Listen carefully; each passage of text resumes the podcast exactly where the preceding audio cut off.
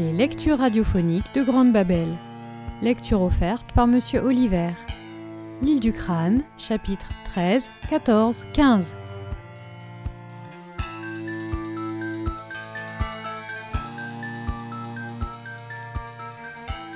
Chapitre 13 Le train fantôme. David traversa le champ en courant. L'herbe lui arrivait jusqu'aux aisselles. Derrière lui se trouvait le bateau, non pas amarré à la jetée, mais encastré dedans. La traversée n'avait pas été de tout repos.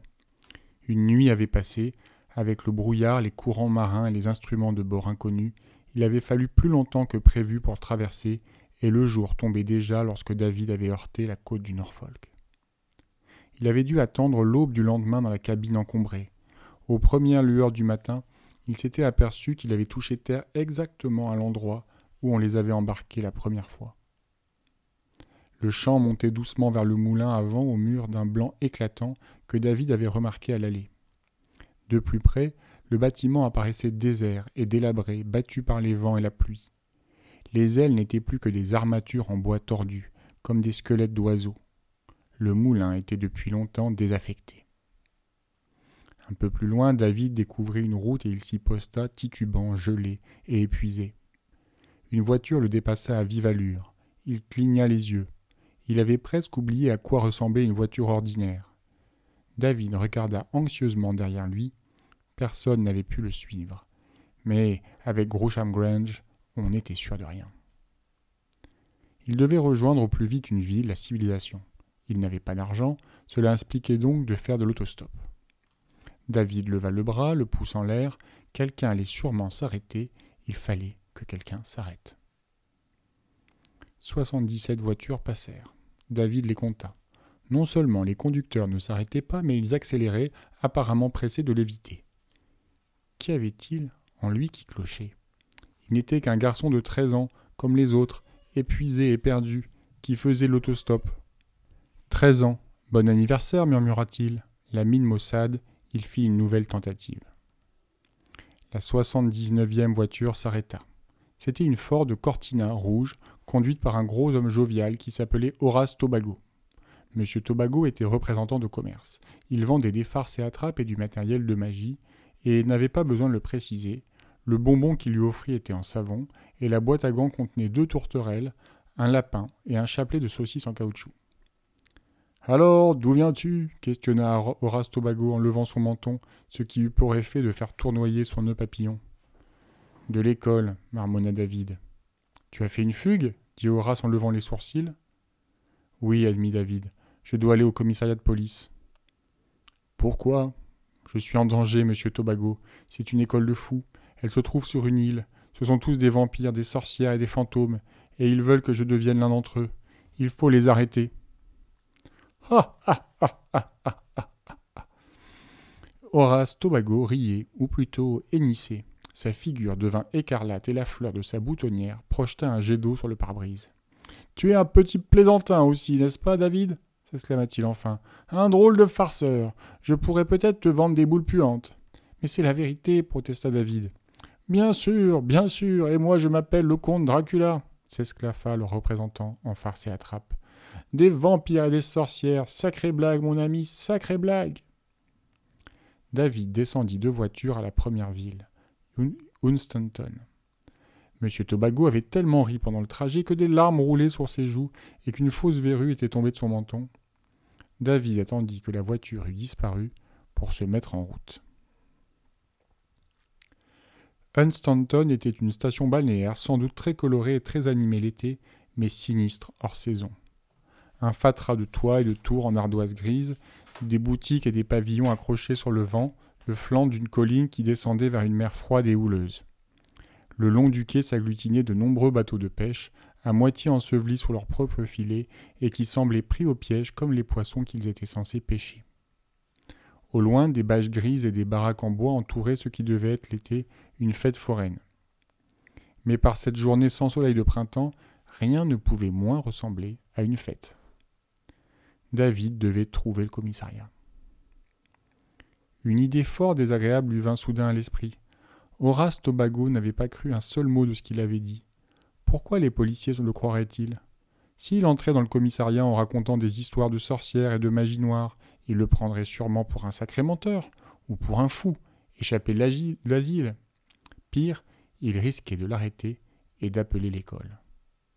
On sait bien que les adultes ne croient jamais les adolescents de 13 ans. David regarda autour de lui. Il était juste devant la bibliothèque municipale.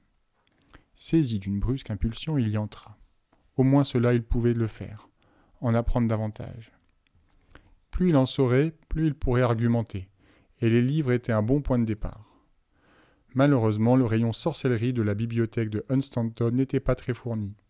En fait, il n'y avait que trois ouvrages, dont deux s'étaient malencontreusement égarés de rayonnage, mais le troisième, en donc, et donc unique, semblait prometteur. Il s'intitulait Magie noire en Grande-Bretagne par une certaine Winnie H. Zutroth. David feuilleta le livre, puis s'installa à une table pour l'examiner plus en détail. Société de sorciers. Rassemblement de sorciers, généralement au nombre de 13 ou un multiple de 13. La raison en est que le chiffre 12 est souvent considéré comme un nombre parfait. Le 13 signifie donc la mort. 13 est aussi l'âge auquel un novice est introduit dans la société. Initiation. Un nouveau sorcier ou une nouvelle sorcière est souvent tenu de signer son nom dans un registre noir qui sera conservé par le maître. La coutume veut que le novice signe son nom avec son propre sang. Une fois son nom signé, le ou la novice reçoit un nouveau nom c'est le nom du pouvoir et il doit être emprunté à un ancien comme marque de respect. Sorcier. Il existe en Grande-Bretagne de célèbres sorciers et notamment Roger Bacon, connu pour avoir marché entre les deux clochers d'Oxford, Bessie Dunlop, brûlée vive dans le comté d'Ayrshire, William Rufus, grand maître sorcier du XIIIe siècle. Sabbat. Le sabbat de sorcier se tient à minuit. Auparavant, les membres s'enduisent la peau d'une baume à base de ciguë et d'aconite.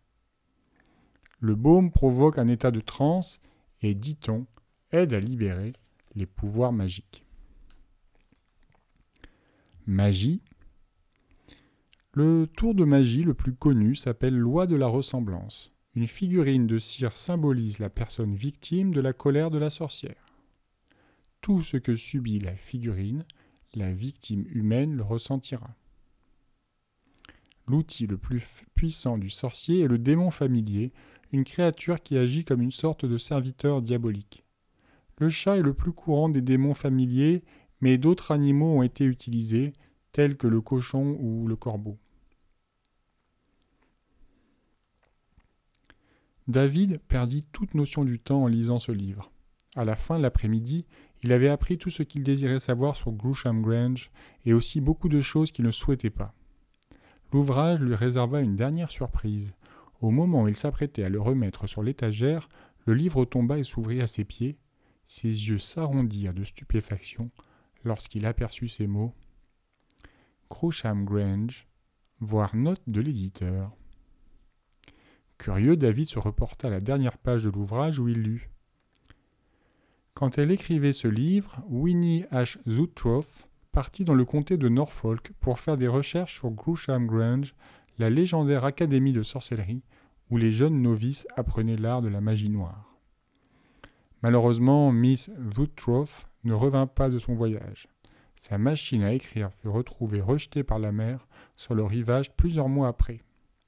Par respect pour sa mémoire, les éditeurs ont décidé de laisser ce chapitre blanc. Une académie de sorcellerie. Les mots résonnaient encore dans la tête de David lorsqu'il quitta la, bibliothèque. Mais quelle autre vocation pourrait avoir Groucham Grange? Latin parlé couramment, fabrication de figurines en cire, préparation de mets étranges, études religieuses vraiment très peu catholiques? Tout coïncidait. Mais David n'avait jamais voulu devenir sorcier. Alors pourquoi l'avait-on choisi? Il descendit la rue principale. Les magasins s'apprêtaient à fermer leurs portes. Un mouvement furtif attira son attention. D'abord il crut avoir rêvé, Puis il aperçut à nouveau une silhouette difforme se glissant derrière une voiture en stationnement. Grégor. D'une façon ou d'une autre, le nain avait réussi à gagner Unstanton et David ne douta pas un instant qu'il fût à sa poursuite. Sans réfléchir, il s'élança et dévala la colline en direction de la mer. Si on le retrouvait, David savait qu'on le tuerait plutôt que de le laisser raconter son histoire. Ils avaient déjà assassiné au moins deux personnes. Combien d'autres avaient échoué dans le cimetière de l'île du Crâne plutôt que prévu? David attendit d'avoir atteint le front de mer pour reprendre son souffle et son calme. Une coïncidence. Cela ne pouvait être qu'une coïncidence. Grégor devait sûrement faire des courses ou rendre visite à un ami. Personne à l'école ne pouvait savoir qu'il se trouvait précisément à Unstanton. À quelques mètres de là, Grégor gloussa de rire. Assis sur un muret de briques, le bossu l'observait de son œil de lynx. Il tira un objet de sa ceinture. C'était un couteau avec une lame d'au moins quinze centimètres de long, qui jetait un éclat menaçant. Sans cesser de ricaner, le bossu lécha la lame. David tourna les talons et reprit sa course. Il ne savait pas où aller. Le monde entier semblait vaciller et trembler à chaque fois que son pied effleurait le ciment froid. Tout ce qu'il entendait, c'était son souffle haletant. Il jeta un coup d'œil en arrière. Le nain avait disparu. Unstanton était loin maintenant. Il avait atteint le bout de la promenade du front de mer. Des tentes affaissées et des cabanes en bois, en bois gauchy l'entouraient. La fête foraine. Un petit tour, mon garçon Le vieil homme portait un manteau élimé. Une cigarette pendait au coin de sa bouche. Il se tenait près du train fantôme. Trois voitures, une bleue, une verte, une jaune, étaient arrêtées dans la courbe des rails. Un tour? David regarda vers le front de mer. Aucun signe de Grégor. Un tour d'essai, insista le vieil homme secoué par une canne de tour en écrasant sa cigarette. Tu as de la chance d'être arrivé au bon moment. Je t'offre un tour gratuit. Non, non, merci. Au même moment, David aperçut Grégor. Celui-ci ne l'avait pas encore repéré, mais il le cherchait, le couteau toujours à la main, à hauteur de lame, de hanche, la lame relevée. David sauta dans la première voiture. Il lui fallait se cacher. Quelques minutes dans le train fantôme pouvaient suffire. En tout cas, Grégor ne le suivrait pas là.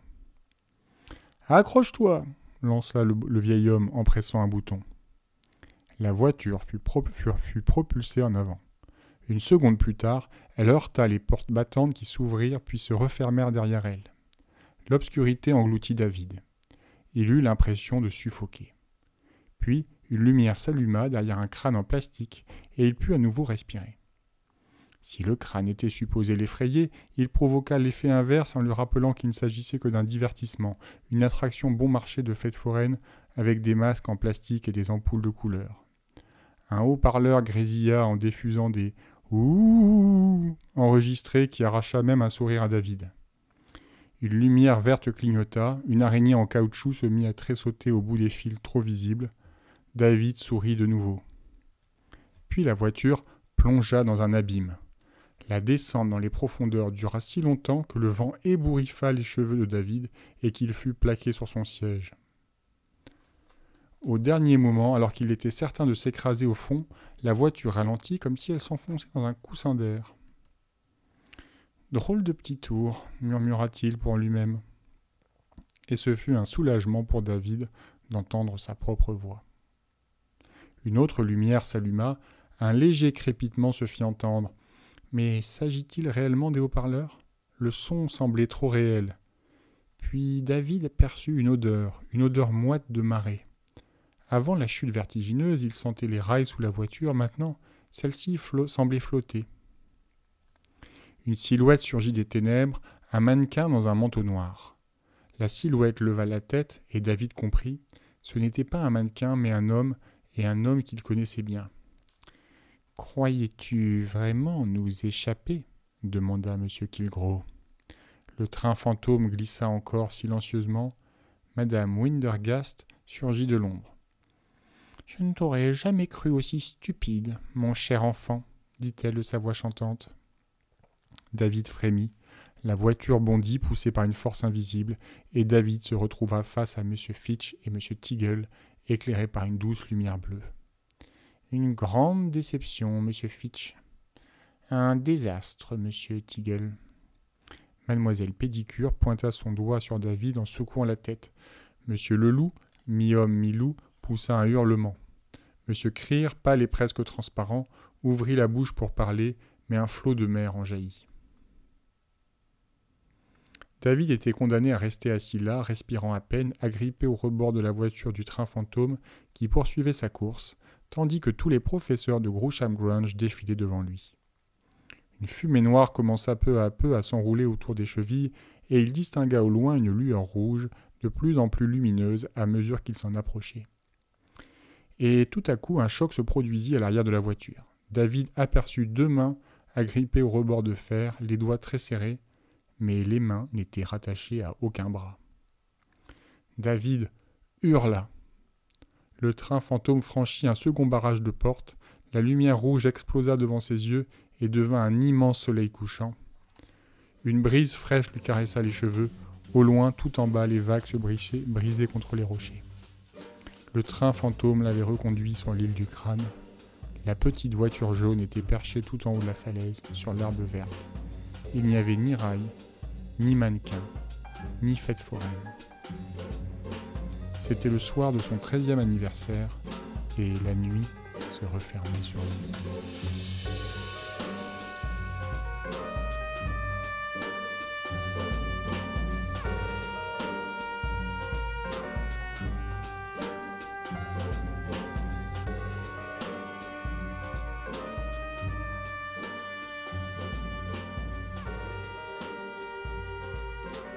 Chapitre 14 À travers le miroir. L'école était déserte. David était allé se coucher, trop déprimé pour faire autre chose. Son évasion n'avait mené à rien. Et Jill restait introuvable. Il avait tout simplement vécu le pire anniversaire de sa vie, et si les choses se passaient comme s'il s'y attendait, ce serait probablement le dernier. Le sommeil ne venait pas. Où étaient les autres? Il était arrivé à 6 heures. Quatre heures plus tard, allongé dans l'obscurité, il n'avait toujours pas vu ni entendu âme qui vive. Il faut dire qu'il n'y avait plus aucune âme à Groucham Grange. Elles avaient été vendues depuis bien longtemps et David le savait trop bien. Soudain, un bruit de pieds nus marchant sur le plancher du dortoir l'alerta. Il se dressa dans son lit. C'était Jill. Il se détendit, soulagé de la revoir. Jill. Bonsoir, David, dit-elle d'un air aussi accablé que le sien. Alors, tu n'as pas réussi? Si, mais c'est une longue histoire, répondit David en quittant son lit. Il était encore tout habillé. Où sont les autres?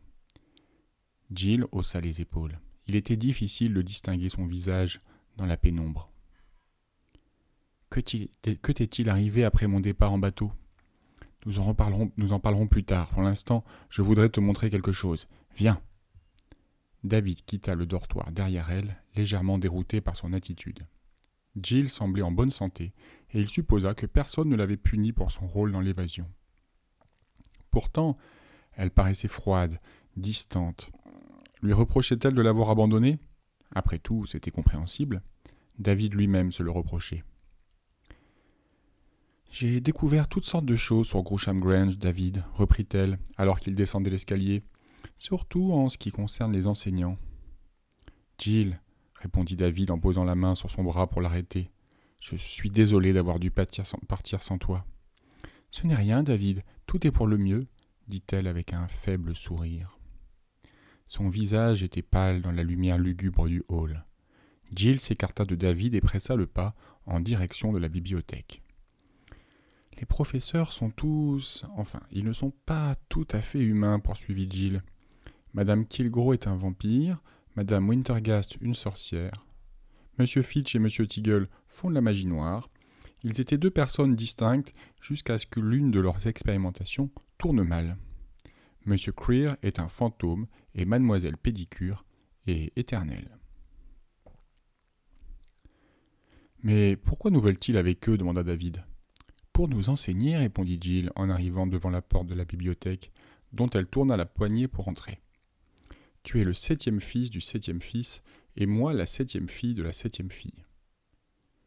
Et alors Cela signifie que nous sommes des sorciers. Nous sommes nés ainsi, ce n'est pas de notre faute. Mais comme tous les autres élèves, ici nous avons des pouvoirs. Les enseignants de Grosham Grange veulent tout simplement nous apprendre à les utiliser. Des pouvoirs? sursauta David en saisissant la main de Jill pour la forcer à la regarder en face. Elle ne résista pas, mais son regard sembla le traverser. Je n'ai aucun pouvoir, mais pas plus que toi. Si, David, nous en avons. Seulement nous ignorons comment nous en servir. Jill se tenait devant le miroir. Elle leva la main et tapota la glace, puis se tourna vers David. Use ton pouvoir, lui dit-elle, d'un air de défi. Passe au travers du miroir. À travers le miroir? David regarda le miroir, puis Jill et à nouveau le miroir. Il se rappela son rêve, comme il avait traversé ce même miroir et marché jusqu'à une grotte souterraine. Mais ce n'était qu'un rêve. Maintenant il était éveillé, la glace était solide. Seul Jill, apparemment, avait craqué. Tu peux le faire, insista Jill. Tu en as le pouvoir, il te suffit de l'utiliser. Mais essaie.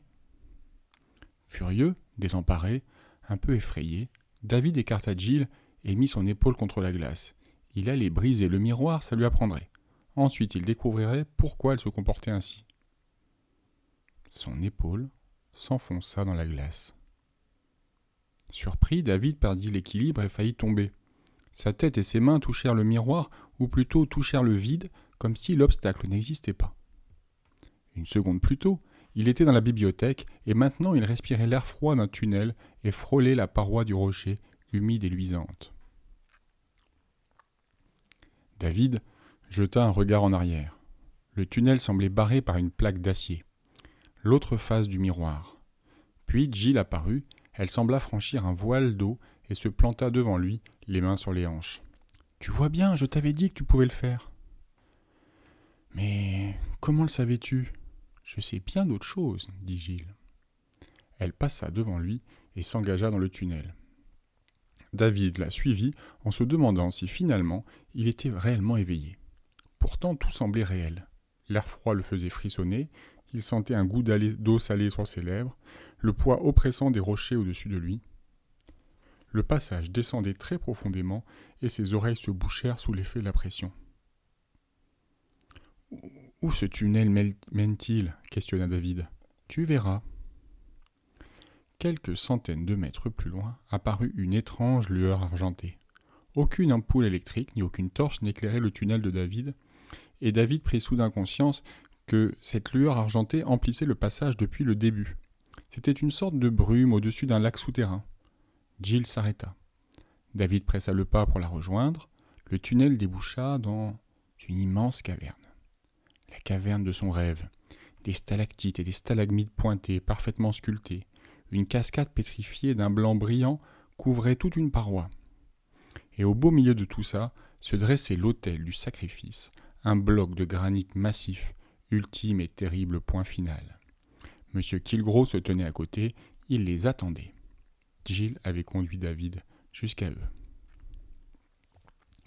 David fit volte-face et chercha sur elle ce qu'il savait y trouver, ce qu'il aurait dû y voir plus tôt, sur son troisième doigt, le majeur, une bague noire.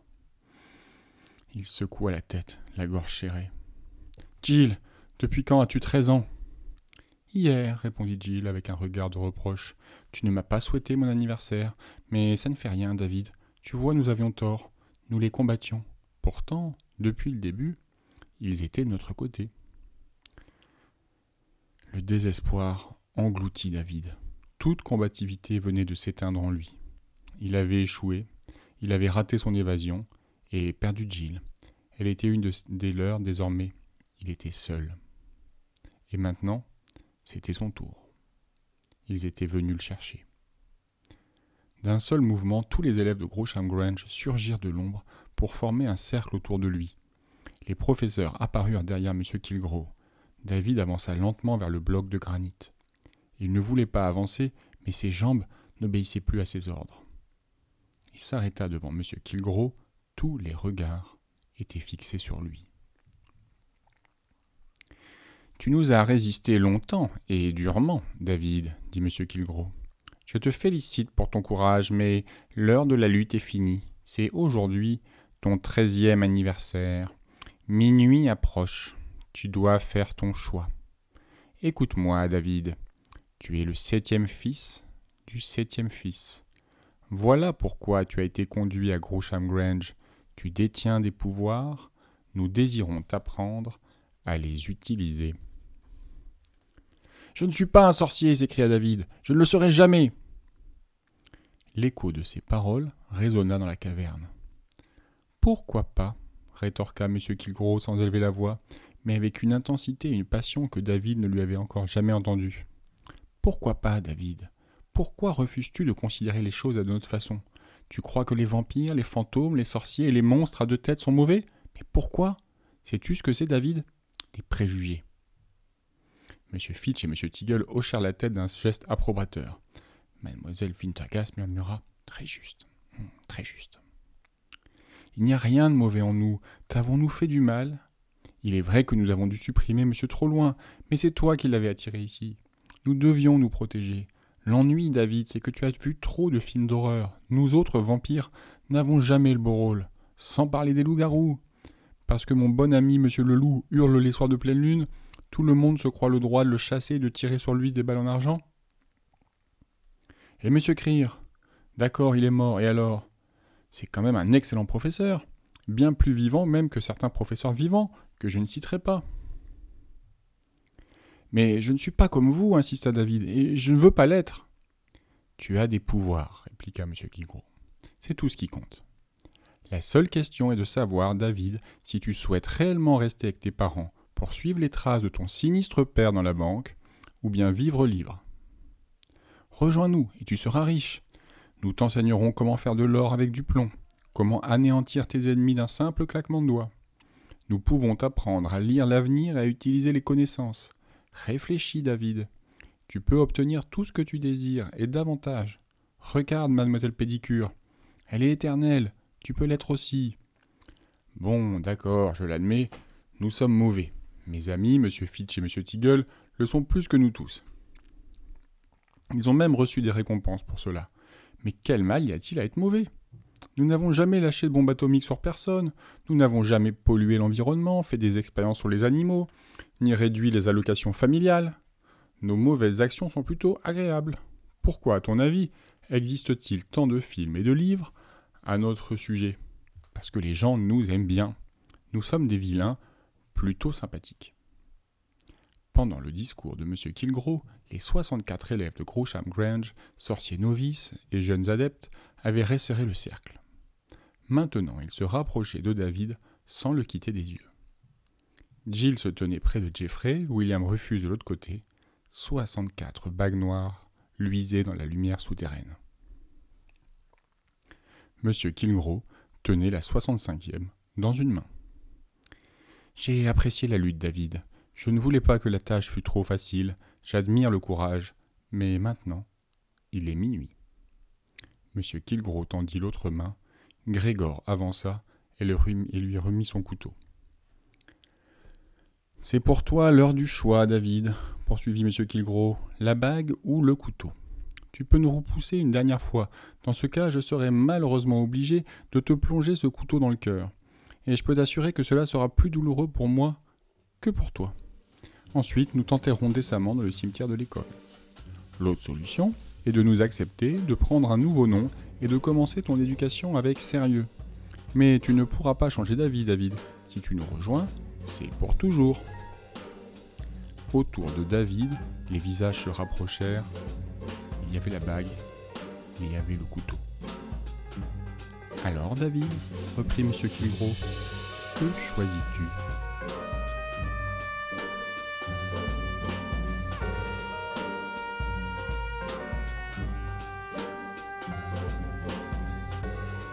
Chapitre 15 Le septième fils Quand j'étais jeune, dit M. Elliot, je devais travailler pendant mes vacances. Mon père me faisait trimer si dur que je passais trois semaines à l'hôpital avant de reprendre l'école. Mais David ne dispose que d'un seul jour de congé, objecta Madame David en se versant un verre de gin. J'en ai conscience, ma chère, dit Elliot en lui arrachant le verre des mains pour le boire. Et si tu veux mon avis, un jour c'est encore trop. Si j'avais été renvoyé du collège de Béton, mon père ne m'aurait plus jamais adressé la parole. En réalité, il m'aurait coupé les oreilles pour que je ne puisse l'entendre si par accident un mot lui échappait. Assis dans, le salon de leur maison de la villa Viernota, Edward Elliot fumait un cigare et Eileen Elliot caressait Jean, son chat siamois favori. Il venait juste de déjeuner, salade au jambon dans le plus pur style végétarien, c'est-à-dire sans jambon. Nous pourrions peut-être l'emmener au cinéma, suggéra craintivement Madame Elliot. Un film? Ou bien un concert? Mais es-tu folle? aboya M. Elliot. Furieux, il se pencha pour écraser son cigare sur le chat. Le siamois miaula et sauta des genoux de Madame Elliot en plantant profondément au passage ses griffes dans la jambe de sa maîtresse. Mais pourquoi l'emmener quelque part? réprit M. Elliot. Tu as sans doute raison, mon chéri, gémit Madame Elliot en versant le, restant du jean sur sa jambe pour empêcher le sang de couler. C'est alors que la porte s'ouvrit devant David. Il avait changé depuis son départ pour Grosham Grange. Il était plus mince, plus grand, plus mûr. Il avait toujours été calme, mais maintenant son silence avait quelque chose d'étrange, et le regard qu'il posait sur ses parents était sans indulgence. Monsieur Elliot consulta sa montre. Eh bien, David, il te reste exactement 7 heures et 22 minutes avant la fin de tes vacances. Pourquoi n'irais-tu pas tondre la pelouse Mais c'est une pelouse artificielle, protesta Madame Elliot. Alors qu'il la lave. Bien sûr, mon chéri. David poussa un soupir. 7 heures et 22 minutes. Il ne s'était pas rendu compte qu'il lui restait tant de temps. Il leva la main droite. Quelle est cette bague que tu portes? demanda son père. David marmonna quelques mots entre ses dents. Il, n'y eut ni déclic, ni éclair de flash, mais ce fut comme si ses parents venaient d'être photographiés et que, en même temps, ils fussent devenus ces photographies. Madame Elliot était figée près du fauteuil, Monsieur Elliot prêt à parler, la bouche ouverte, la langue contre les dents. C'était un truc facile, mais ils allaient rester dans cette position pendant trois semaines.